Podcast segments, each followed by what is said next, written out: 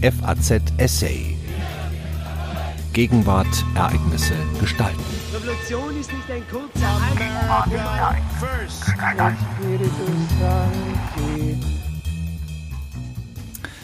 Abschied von Junker Jörg. Zur Entmythologisierung eines wirkungsreichen Lutherporträts. Ein Essay von Professor Dr. Thomas Kaufmann.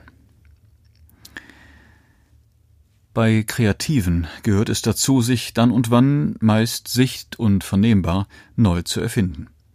Schon für Albrecht Dürer, der vielen noch immer als erster Künstler und nicht mehr Handwerker gilt, war die ständig veränderte Sicht auf sich selbst ein schöpferisches Lebensthema. Auch jene Gestalt der älteren deutschen Geschichte, über die wir mehr wissen als über jede andere, erfand sich ständig neu und wurde immer wieder neu erfunden. Martin Luther.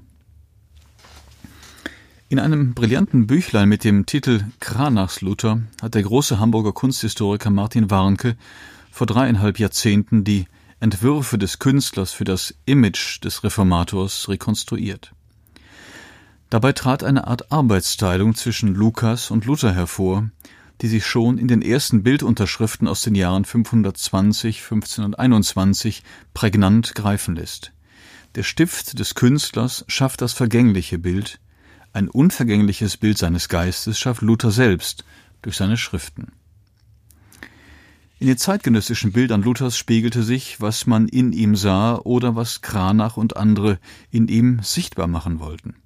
Zuerst 15, 20, 21 den stürmisch Streitenden, dann den gesprächswillig frommen Mönch und Bibelausleger, den gelehrten Doktor. Wenig später, 1521, 22, nach der Zeit auf der Wartburg, den bärtigen Ritter, Junker Jörg, der Ordnung stiftet und Aufruhr zurückdrängt. Dann ab 1525 den Ehemann im Doppelbildnis mit seiner Frau Katharina von Bora. Schließlich in den 1530er und 1540er Jahren gemeinsam mit anderen Wittenberger Professoren oder allein den beleibten, unerschütterlichen, monumentalen Kirchenlehrer, die Ikone der Rechtgläubigkeit, den Vater der lutherischen Kirche. So verstanden waren Kranachs Lutherporträts visuelle Reflexe und Kommentare bestimmter historischer Kontexte, denen sie sich verdankten. Doch im Unterschied zu den berühmten Kranachschen Kupferstichen des Mönchs und Doktors Luther, die von Künstlern wie Erhard Schönhans, Baldung Grien, Hieronymus und Daniel Hopfer rasch aufgenommen und variiert wurden, lassen sich die Rezeptionsspuren des Junkers Jörg in der zeitgenössischen Druckgrafik nicht nachweisen. Junker Jörg, der Luther also, der von der Wartburg zurückkehrte und von seinem Freund Kranach mit vollem Haupthaar und Bart ins Bild gesetzt wurde, gehört seit Alters zu den Leitikonen des Protestantismus. An kaum einer Darstellung, so scheint es, wird der radikale Umbruch sinnenfälliger. Der dem weltgeschichtlichen Rampenlicht des Wormser Reichstags entwichene, auf die stolze Burg über dem Thüringer Wald verschleppte Bettelmönch hat Kutte und Tonsur abgelegt. Als Adliger, als Ritter Georg oder Jörg getarnt, bricht er innerlich und äußerlich mit dem geistlichen Stand und den Ordensgelübden.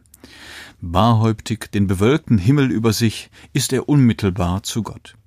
Bald wird der kräftige Bartträger die revolutionären Umtriebe des Bilderstürmers Andreas Bodenstein genannt Karlstadt in geordnete Bahn lenken.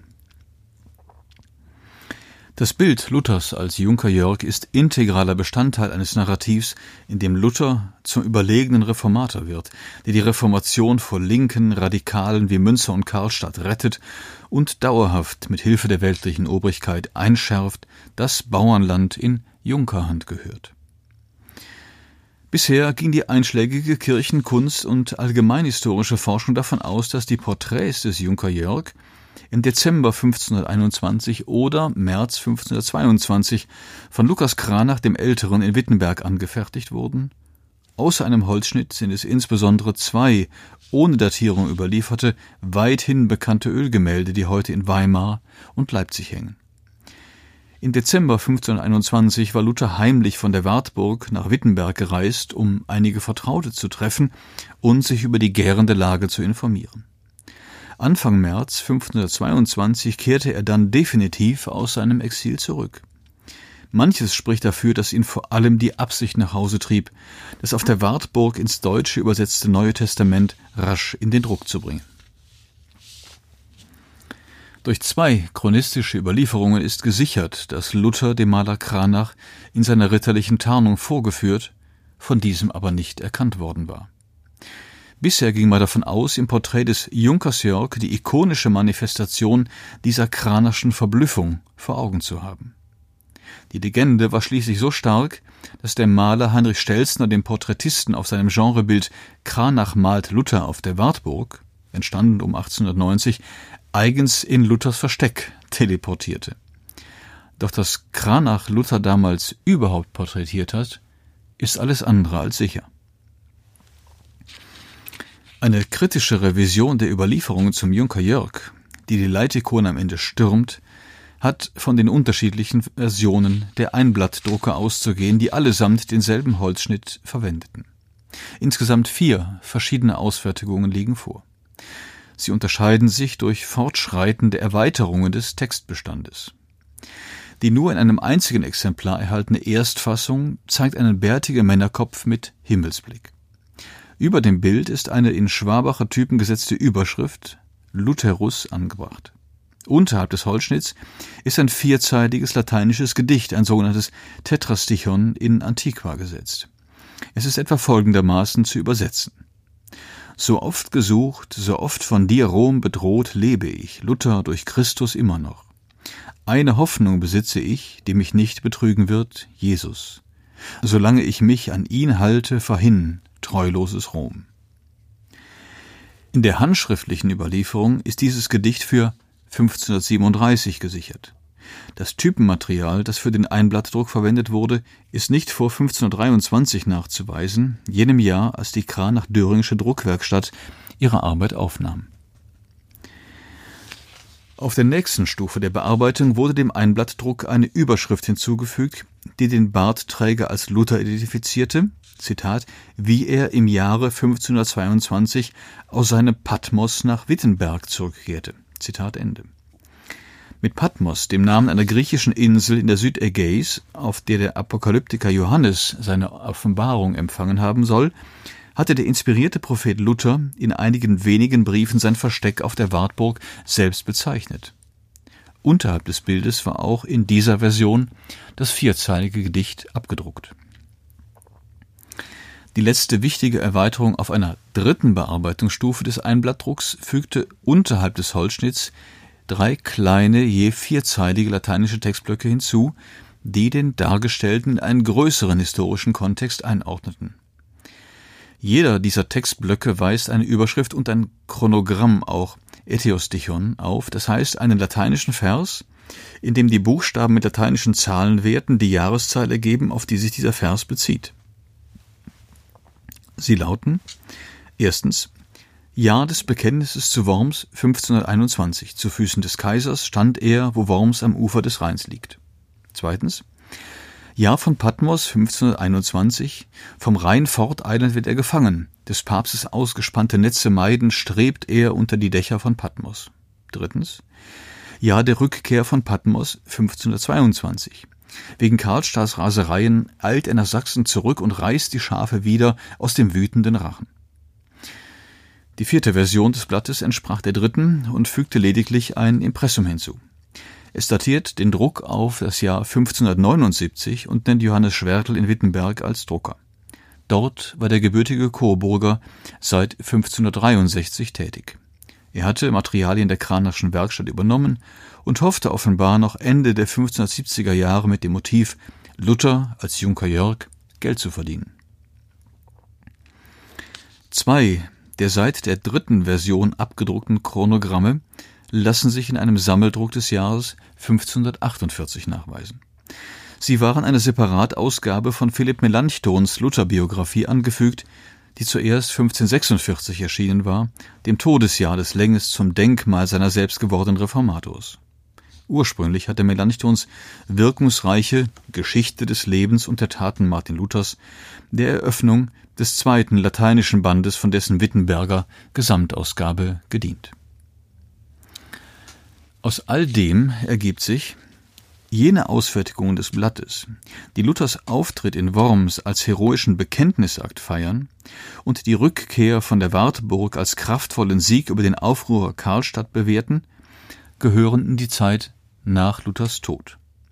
Sie sind Teil jener explodierenden Luther-Memoria, durch die ihn seine Anhänger eine Fülle an Text- und Bildgattungen vergegenwärtigten und autoritativ kanonisierten.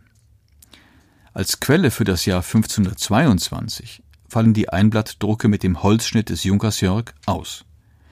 Auch für die Junker Jörg Gemälde dürfte dies gelten. Die Verwendung einer Kopfschablone, mit der die Kranach-Werkstatt ihre proto-manufaktorielle Bildproduktion effizienter gestaltete, weist deutlich in die Zeit nach Luthers Tod. Die zweite Bearbeitungsstufe des Blattes, die den bärtigen Luther durch ihre Überschrift ins Jahr 1522 datiert, vor dessen Todesjahr anzusetzen, ist gleichfalls höchst unwahrscheinlich. Die Ikone des bärtigen Tatmenschen, der von der Wartburg heimkehrte und Ordnung schaffte, existierte zu Luthers Lebzeiten nicht. Dass die oben zitierten vier lateinischen Verszeilen, in denen Lutherus über die häufige Verfolgung durch Rom klagt und den Bedrängnissen durch die Papisten ein triumphales Ich lebe, vivo entgegenschleudert, nicht ins Jahr 1522 passen, hätte der Forschung auch früher auffallen können. Denn 1521 war er gerade erst verurteilt worden. Von immer neuen, häufigen Angriffen Roms auf sein Leben konnte zu diesem Zeitpunkt keine Rede sein. 1537 sah das anders aus, denn inzwischen hatte Luther zahllose Kontroversen durchgefochten, war, wie er überzeugt war, diversen Mordanschlägen und sinistren Nachstellungen der Römer und der mit ihnen kollaborierenden Juden knapp entgangen.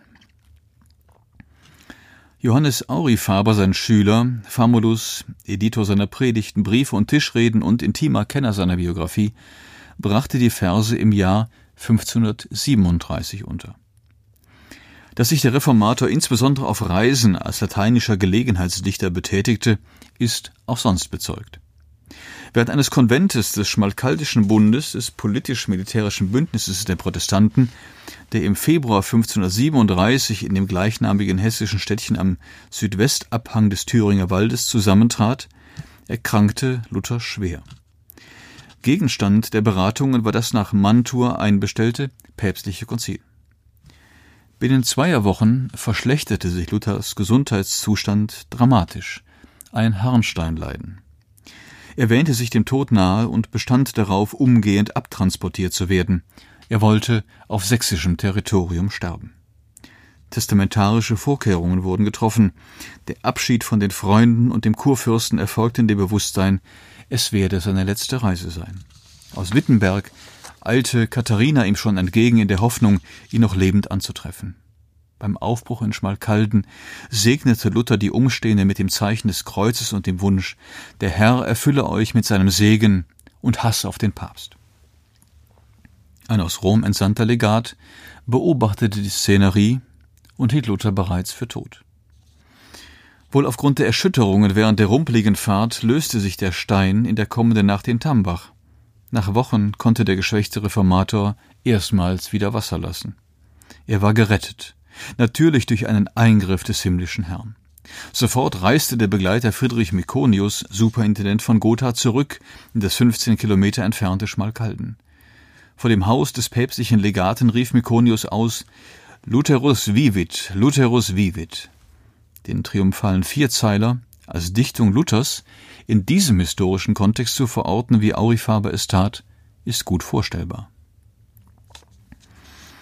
Ob Luther während der Zeit des Schmalkaldener Krankenlagers rasiert wurde, ist unbekannt.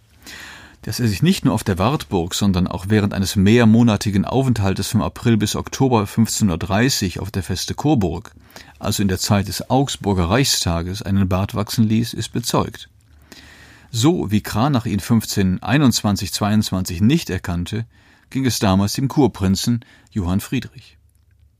Interessanterweise sind zwei von insgesamt sieben Kranachschen Ölporträts eines bärtigen Luther mit der Jahreszahl 1537 überliefert. Das eine stammt aus der Stadtkirche Penich und befindet sich heute als Dauerleihgabe im Museum der Wartburg. Das andere hängt heute in einem Museum in Michigan. Das Bemerkenswerte an beiden Bildern aber ist, dass sie dem Wittenberger Theologieprofessor in einem Paarbild mit seiner Frau Katharina präsentieren.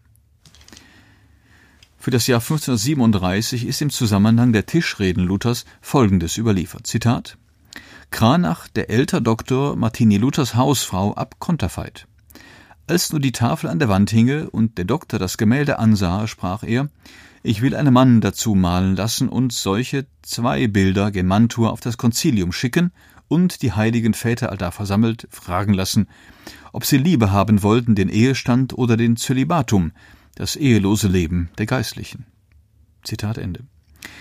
Demnach habe Luther, nachdem er ein neues kranachsches Porträt seiner Frau an der Wand sah, dazu aufgefordert, ihn als Mann dazu zu malen und die Bildnisse beider an das verhasste Konzil in Mantua senden zu lassen. Der Bart und Schwert tragende Luther als weltlicher, Virilität und Vitalität ausstrahlender Ehemann. Mit diesem finalen habituellen Bruch mit dem Zölibat, den er einst gelobt hatte, wollte das sächsische Enfant terrible die Konzilsväter verschrecken. In Bezug auf den Porträttyp des Junkers Jörg ergibt sich somit folgende Rekonstruktionshypothese. Der Holzschnitt der Erstfassung des Einblattdrucks und der bärtige Luther der gemalten Paarbilder dürften in enger zeitlicher Nähe zur Rückkehr des glücklich dem Tode entronnenen Reformators von seiner Reise nach Schmalkalden entstanden sein, also Mitte März 1534. Die primäre Verwendungsabsicht des Bildtypes war eine antipapistische. Luther demonstrierte, dass Christus ihn entgegen der Hoffnungen seiner Feinde am Leben erhalten habe. Durch das möglicherweise von Luther selbst angeregte Paarbild mit bärtig vitaler Männlichkeit setzte er sich in einer Weise in Szene, die ein maximales antikatholisches Provokationspotenzial barg. Nach der wohl einmaligen, nicht sehr wirkungsreichen Verwendung des Holzschnittes verblieb dieser in der Kranachschen Werkstatt. Erst nach Luthers Tod entfaltete er ein neues, nun entschieden wirkungsreicheres Leben. Die nachgeborenen Hüter seines Erbes, die Röhrer Mathesius und Aurifaber, stilisierten die Zeit auf der Wartburg als Luthers Patmos, den Exilierten als Georg oder Jörg, überhöhten den von diesem selbst sehr nüchtern beurteilten Auftritt in Worms zum heroischen Bekenntnisszenario und werteten den reformatorischen Richtungskampf mit Karlstadt, dessen frühe Verbundenheit mit Luther sie in den Akten weitgehend unsichtbar machten, zur Niederschlagung von Aufruhr um. Erst nach 1546 wurde der Holzschnitt mit dem bärtigen Mann mit den Entscheidungsjahren der frühen Reformation, also 1521-22, verbunden. Die Ölgemälde des Junkers Jörg dürften gleichfalls im Zeichen der postmortalen Luther-Memoria entstanden sein, als Menschen Geschmack daran fanden, sich ihren Luther in bestimmten Lebensphasen vor Augen zu halten. Luther neu zu erfinden, ist ein Gebot der theologischen und der gesellschaftspolitischen Vernunft.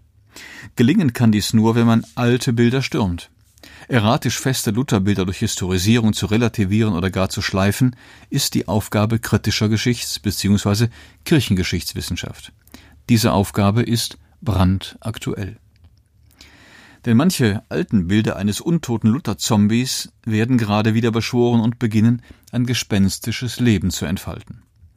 Auf Wahlplakaten rechter Parteien taucht der deutsche Luther wieder auf, ein Ausländerfeind, ein Anti-Islamist, ein autoritäres Mannsbild in Bronze, der Judenfeind, ein patriarchalischer Herr im Haus.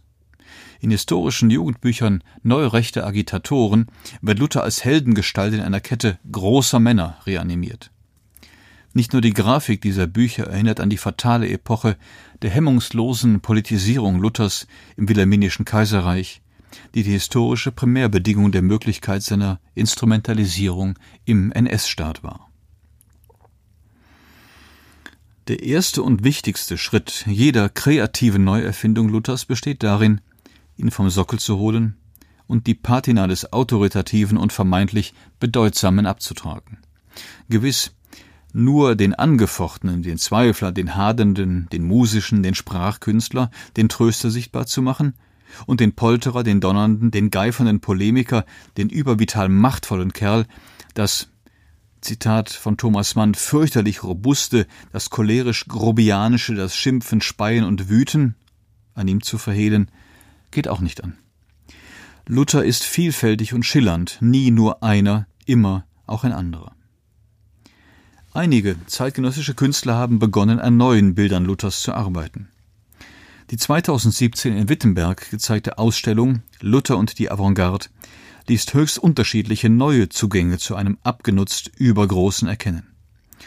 Auch der Streit über den Lüperschen Entwurf für ein Glasfenster in der Marktkirche in Hannover kann helfen, die unserer Zeit gestellte Aufgabe der finalen Entmonumentalisierung des Reformators voranzutreiben. Denn was immer man von dem unruhigen, aufwühlenden Poltergeist aus der mitteldeutschen Provinz halten mag, den falschen Händen muss man ihn entwinden. Sie hörten ein Essay von Professor Dr. Thomas Kaufmann. Er lehrt Kirchengeschichte an der Georg-August-Universität Göttingen. Am Mikrofon verabschiedet sich Daniel Deckers. FAZ Essay. Ereignisse gestalten.